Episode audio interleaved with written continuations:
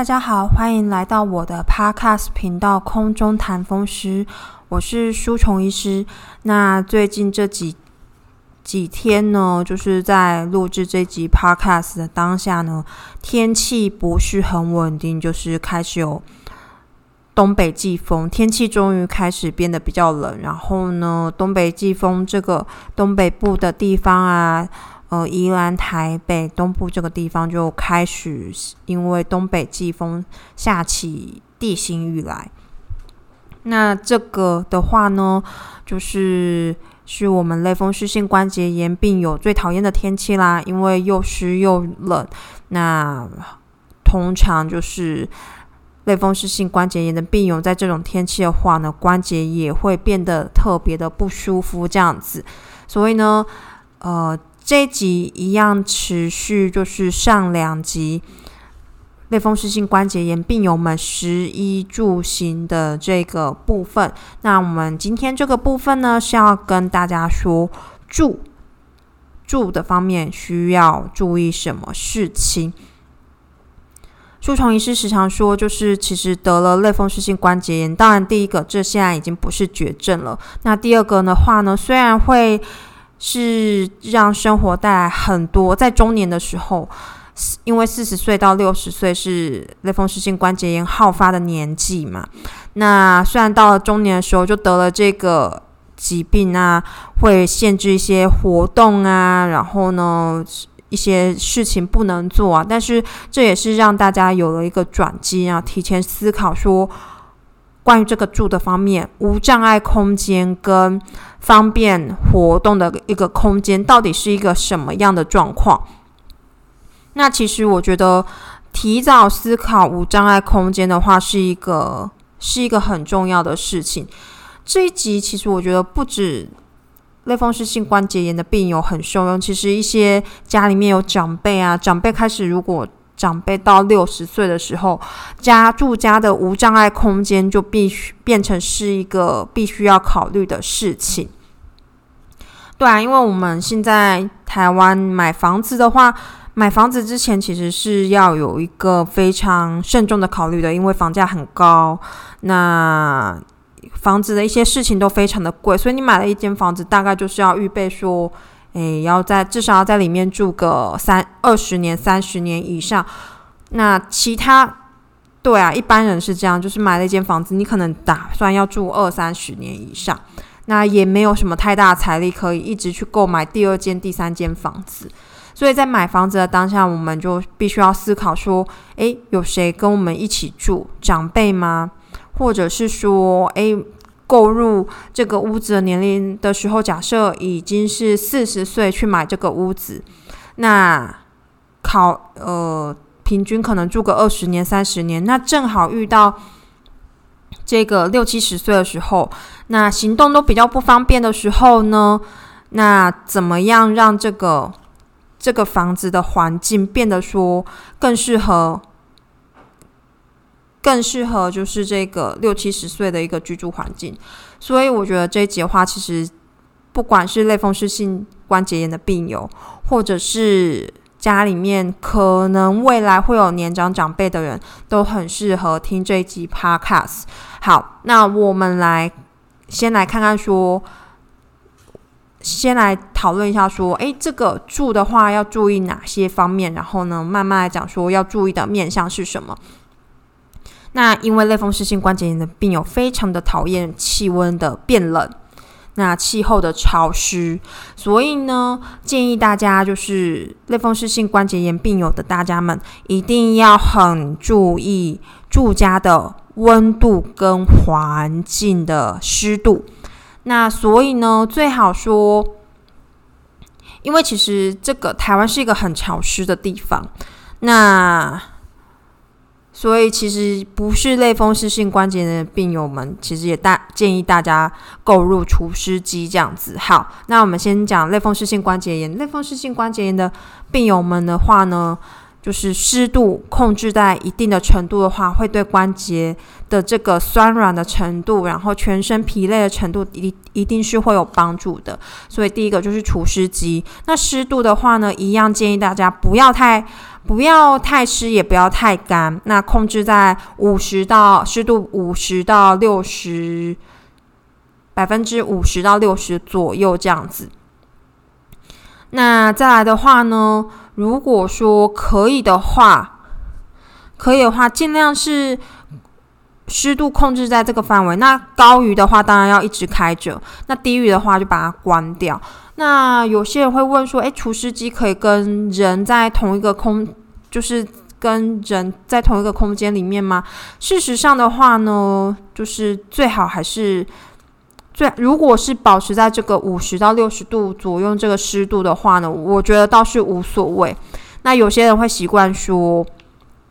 嗯，白天不在家的时候开着，那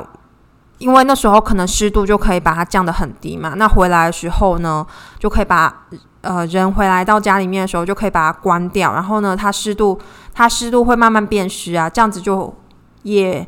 也会比较舒服，这样子，这样子的做法其实也可以。所以呢，不过要注意说，在没有人在家里面的时候开除湿机。这个除湿机的话呢，就是尽量要有有保障啦。就有保障的意思是，有些除湿机会自燃，然后希望大家去挑一个安全的品牌在做这件事情。那你如果实在是没有把握，说开了除湿机，除湿机。没有问题的话呢，那就是回家再开，然后尽量保持一段的一定的距离，不要人直接在除湿机前面这样子被除湿机就是的风这样一直吹这样子。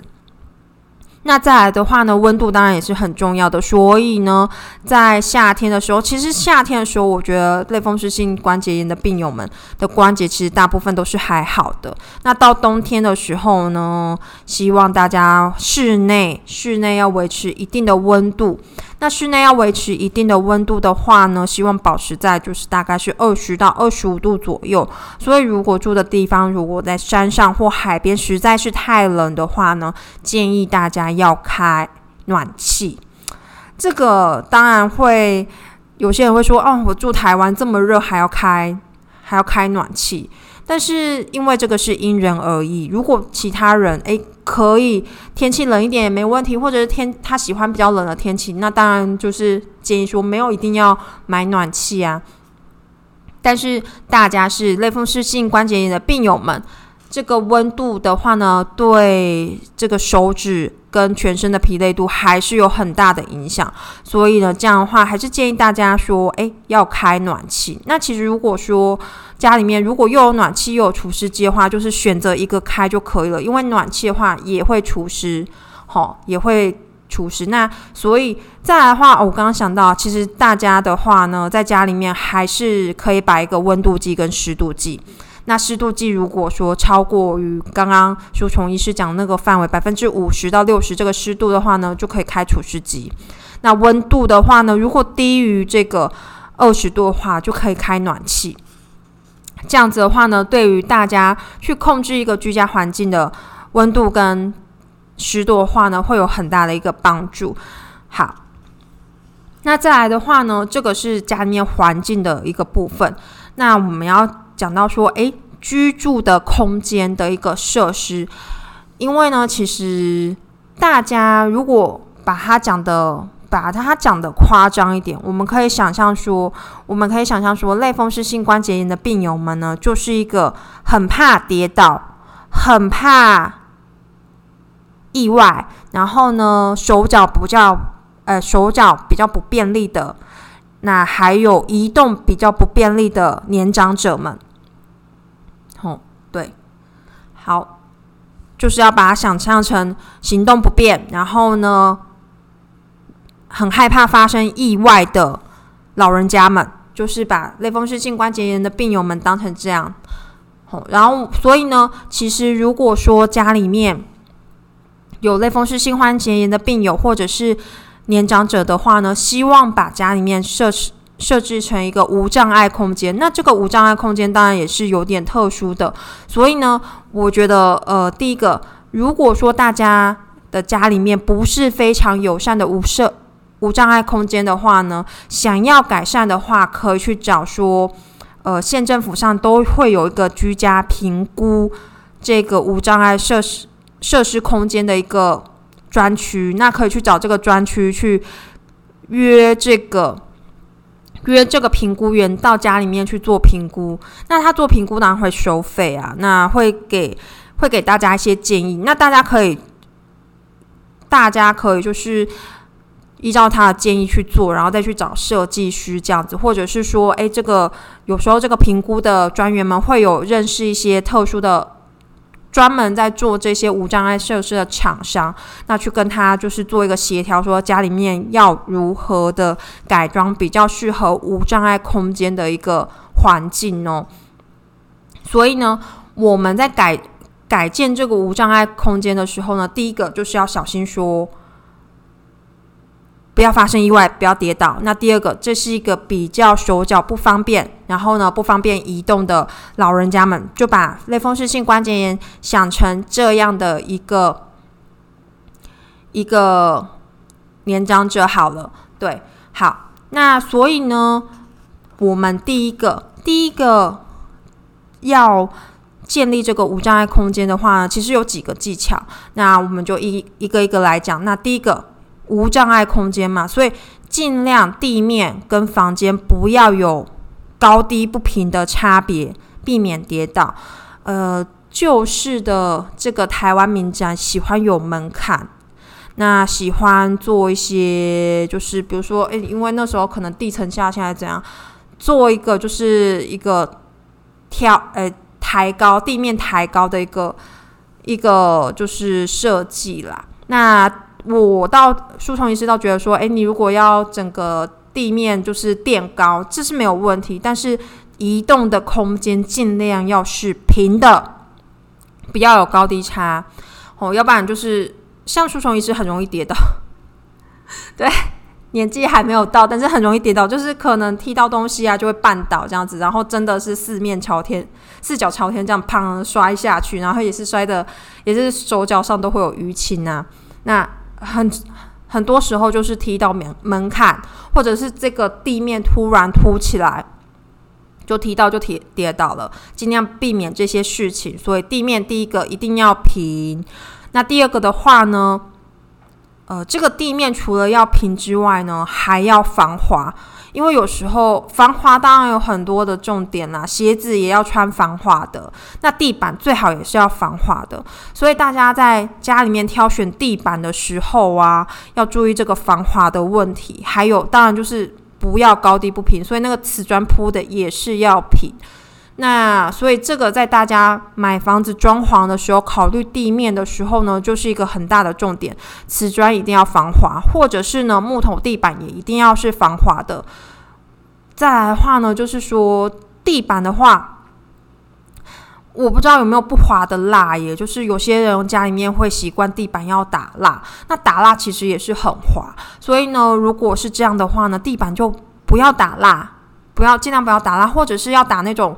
打完之后也不会滑的蜡，如果有这种蜡的话，因为书虫医师是不知道，嗯，如果有这种蜡的话，要打这种蜡，尽量不要让的一个重点就是尽量避免跌倒。好，那避免跌倒的话呢，还有一些比较容易滑的一些空间，比如说滑的空间呢，比如说就是那个厨房。厨房其实就是因为在做菜的时候可能会溅油啊，还是说水汽比较多，所以其实厨房厨房的话，书虫医师都觉得蛮滑的。那还有浴室，浴室这个地板除了说这个瓷砖啊要有特殊花纹防滑之外啊，最好在这些地方呢可以摆上就是防滑垫。一个是说，哎，这个瓷砖就挑瓷砖跟地板就。挑防滑的。那第二个的话呢，就是这些地方最好可以摆上防滑垫，让踏上去的时候也比较不容易滑倒。那再来就是这些地方呢，如果担心会跌倒，然后呢，不论是说在浴室也好，在厨房也好，或者是说在行走附近的墙面也好，都可以装上扶手或者是握把。那如果说，比如说，诶，在走廊的时候，如果走廊很担心跌倒，那墙面就是要装上这个扶手把手，让这些类风湿性关节炎的病友们或者是老人家们，就是扶着这个墙面在走。那它有一个扶着的动作，也比较不容易，就算滑倒了也有支撑物，然后拉住的话呢，比较不容易做成造成大的一个伤害哟。那好，那除了说这个方面之外呢，还有就是家里面的一些常用的设施，要想办法去迎合我们类风湿性关节炎的病友还有长辈们的需求，比如说。这个我只是呃，舒虫医师只是举一个例子啦。那有非常非常多的例子，比如说厨房的琉璃台。那厨房的琉璃台的话呢，其实其实就是舒虫医师现在才知道，琉璃台琉璃台的高度是可以改的。因为舒虫医师本人比较高，所以一般来讲的话呢，我。输虫一次回家，这个琉璃台都是很低的。那琉璃台很低的话，我洗碗就会洗的腰很酸，然后或者是说煮饭的时候就会煮的腰很酸。所以呢，这个琉璃台的这个高度的话呢，最好是适合类风湿性关节炎病友们的身高。这个高度要让他们觉得说，诶，就算在这边稍微做一点活动，也不觉得辛苦的一个高度。一个是高度，那第二个的话呢，就是。这个琉璃台的高度的话呢，希望可以变动。我这个一定是要特殊去设计的啦。那比如说，这个琉璃台高度变动的意思是什么呢？变成说，诶，不管什么样的身高的一个人站着也可以使用这个琉璃台，或者是说，必须要因为类风湿性关节炎的病友很容易累嘛。那很容易疲劳。那他如果说需要坐着来做菜或者洗碗的时候，这个琉璃台也可以，也可以，就是让类风湿性关节炎的病友们坐的时候也可以做这些工作，或者是说，有些类风湿性关节炎的病友，他们可能真的关节破坏比较厉害，他们行走、他们行动的时候，必须要用一个轮椅来活动。那其实轮椅就是轮椅，坐轮椅也可以煮菜啊，对啊，坐轮椅也可以煮菜，所以这个琉璃台希望要打造成，诶，坐着或者是坐轮椅的人也可以使用的一个高度哦。舒虫医师之前在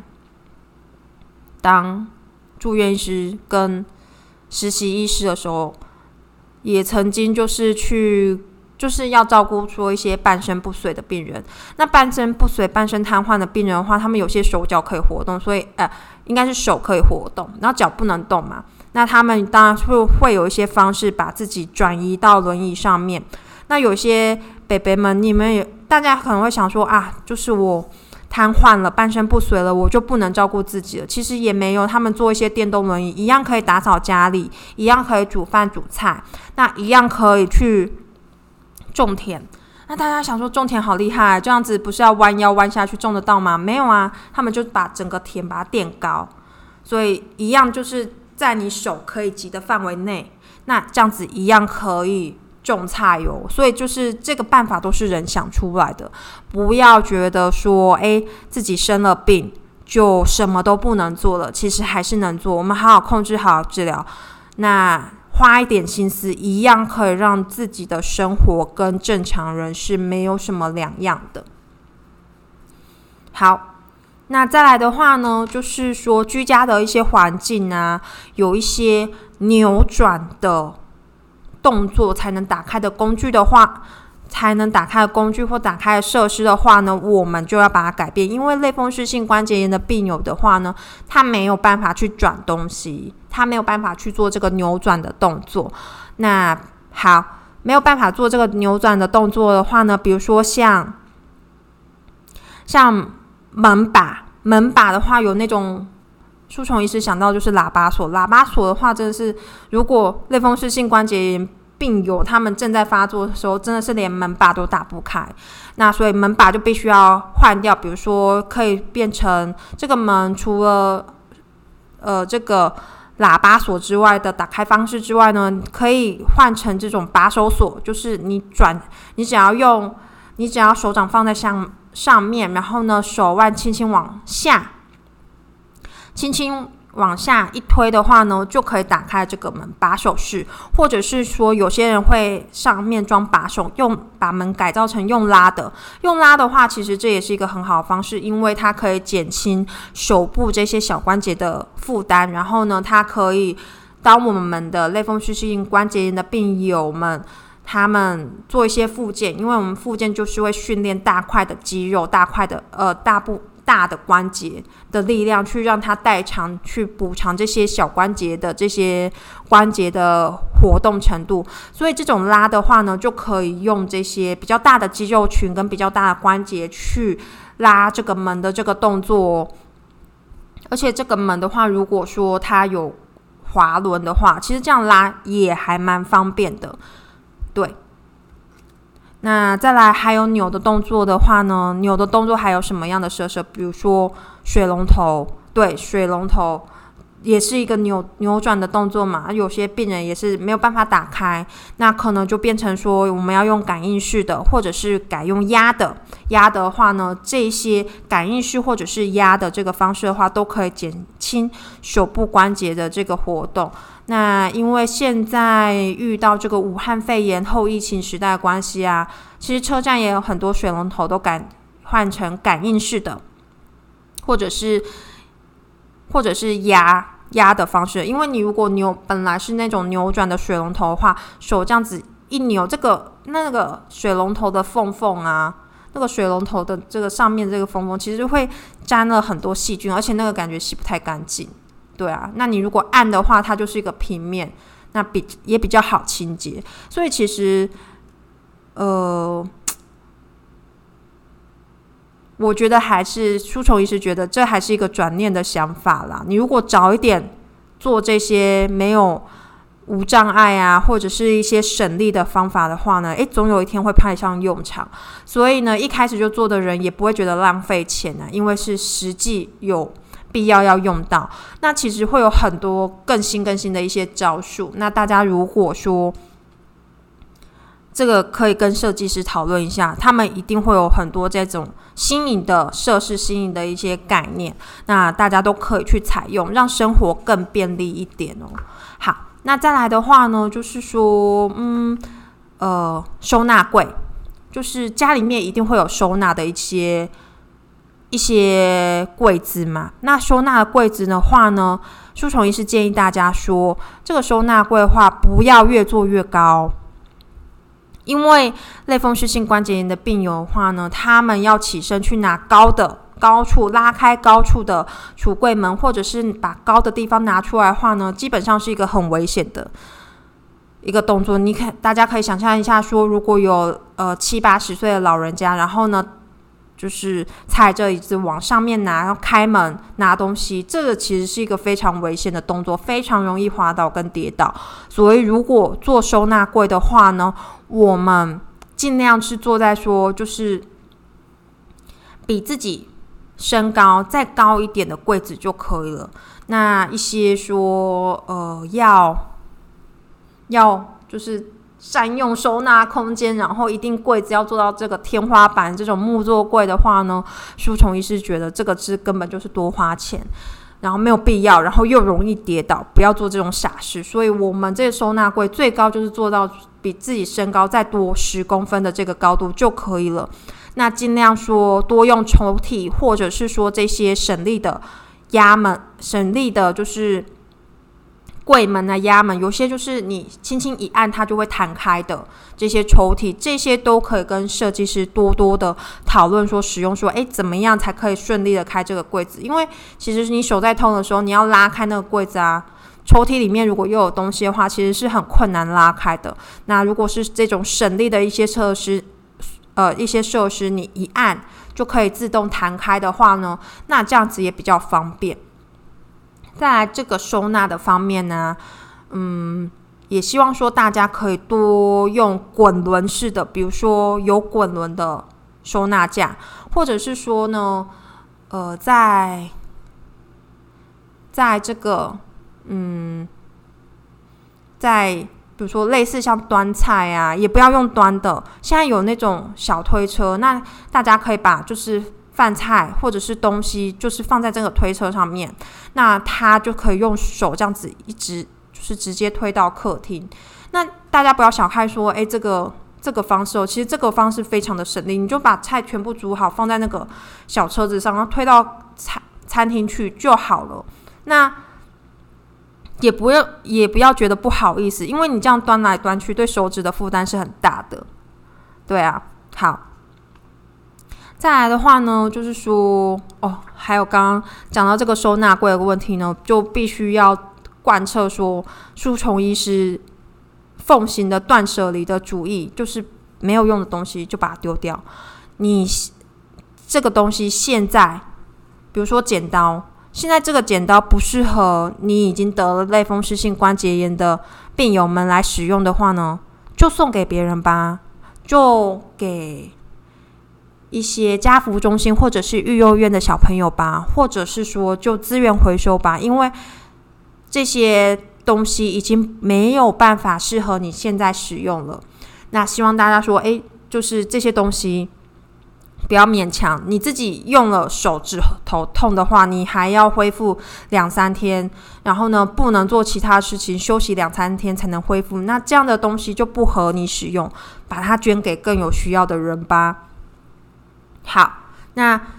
讲到这个丢掉不适合用的东西，然后购买有需有需要的东西的话呢，我们又要讲到说，其实现在有些工具都非常非常的省力哦，比如说，然后适合类风湿性关节炎的病友们来使用，比如说一些省力的剪刀，然后呢省力的筷子，然后呢，呃，家里面的东西，希望大家都要挑越轻越好。这个是减少手部的负担，减少呃全身，因为类风湿性关节炎的病友很容易全身疲劳嘛。那你要大家要顾及到他们的感受，所以呢，东西如果是轻的，如果品质一样，什么东西都一样的话，尽量选轻的。锅具、碗这些都要选最轻的，砧板选最轻的，然后呢？篮子的话呢，选塑胶的，选最轻的。重点就是要减少类风湿性关节炎病友们的全身负担，还有手部的负担，所以一定要挑最轻的。再来的话呢，就是要说到说，尽量尽量嗯，尽量减少自己的工作。什么意思呢？因为书虫也是。常常讲说，这个四十岁到六十岁发病的人呢，其实他们上有老下有小，然后其实是一个在一个一生当中负责照顾别人的一个阶段。那照顾别人没有关系，所以但是他又这些病友们又得了类风湿性关节炎这个病的话呢，为了要更长久的照顾别人，一定要先照顾好自己。为了更长远的照顾别人，真的要好好先照顾自己。所以，如果有一些日常的生活、日常的工作是可以让这些智慧的机器所取代的话呢，那就让它取代吧。嗯，病友们常常会跟我讲说，我就一定要煮饭呐，我就一定要扫地拖地呀，家里面的家事就是要我做啊。好，如果没有关系好，如果是这样的话也没有关系，那我们就请机器来做吧。比如说扫地可以有扫地机器人呢，可以有比较省力的吸尘器啊。那当然，我这个也不是叶配，不用帮戴森叶配。好，不用帮伊莱克斯叶配叶配，就是说呢，我们用这种比较科学智慧的。这些清扫工具的话，就是让自己省力。那扫地机器人的话，你只要设定好，诶，扫一扫，虽然扫一扫，工作回来，家里面地板至少也可以达到一个六到七成的清洁度。那比较扫不干净的地方，自己再用这些吸尘器加强清扫，这样其实就可以。这样不是省了一些时间，然后也对关节减少一些负担吗？那拖地的话。现在扫地机器人也有拖地的啊，甚至说戴森也有出这种拖地的那个吸尘头，那都可以使都可以使用这个。然后呢，让自己打扫的时间缩短。那有没有更干净？书虫医师倒没有那么好，可以去比较，因为有时候好像人去扫，还是真的会觉得诶有差。但是呢，如果可以让机器取代一部分的工作的话，那就让机器去取代吧。人的话，只要注重在说，诶比较难清扫的地方，或者是非人不可的清扫地方就可以了。那洗碗呢？洗碗就买洗碗机呀。对呀，洗碗就买洗碗机呀。为什么？就是因为洗碗，第一个要碰到冰水，手指头很痛诶，手指头很不舒服诶。在洗洗碗这些动作，通通都是用手部的小关节啊。所以呢，如果真的要洗碗不可的话，没关系，那就给洗碗机吧，对不对？就给洗碗机，只要把它冲干净，然后呢放进去，然后呢它会帮你再起再。高速其次啊，什么超音波洗碗啊，之后还有红外线杀菌啊，这样也是一个很好的选择。那再来的话呢，还有说就是，诶，微波炉跟烤箱哦，这个这个书虫医师之前在食的部分有提到说，诶，我们快速上菜，所以希望说是一个短时间内就可以很快有一个四菜一汤的一个一个。餐可以吃，那比如说买用电锅，然后呢用微波炉、用烤箱，在你同时炒菜的时候啊，或者是做一些炒锅非得要用的菜的时候，就可以同时帮你处理料理这样的一个一个家电。所以其实其实这样的一个生活啊，也符合一个未来的生活。对，符合一个未来生活，人类生活当然是要越来越轻松的啊。吼，越来越轻松的。所以呢，提前如果病友们得到这个类风湿性关节炎的话，一定要正面思考。正面思考说：“哎，我得了这个病，其实是为了让我提早适应老年生活，那提早做这些。”无障碍的设施，然后呢，可能不仅加惠到自己，也加惠到家里面年迈的长辈啊，让大家都觉得说，其实就算我已经得了类风湿性关节炎，就算我已经七十岁了，那又怎么样？透过一些思考，通过一些设施，通过一些办法，我一样可以活出自己的人生，活得很开心。好，那当然就是这些小技巧呢。书虫医师说过，还大部分还是来自于类风湿性关节炎好口服口说幸福百生活百科的这本小册子上面。那有些的话呢，是书虫医师自己的感想这样子。那这本小手册里面有提到说，一个类风湿性关节炎的病友，然后他就是他是住透天厝，台湾乡下还是很多人住透天厝的。书虫医师家里面就是住透天厝，然后他就是有装电梯，然后呢。就是保护自己的膝盖跟关节，当然这样子也是一个方式，但是真的不是人人都可以装得出、装的有办法透天错装电梯啦。所以在自己心就是能力所及的范围内，去做一个最大量的思考，然后思考说怎么样才可以让自己生活的最便利、最方便这样子。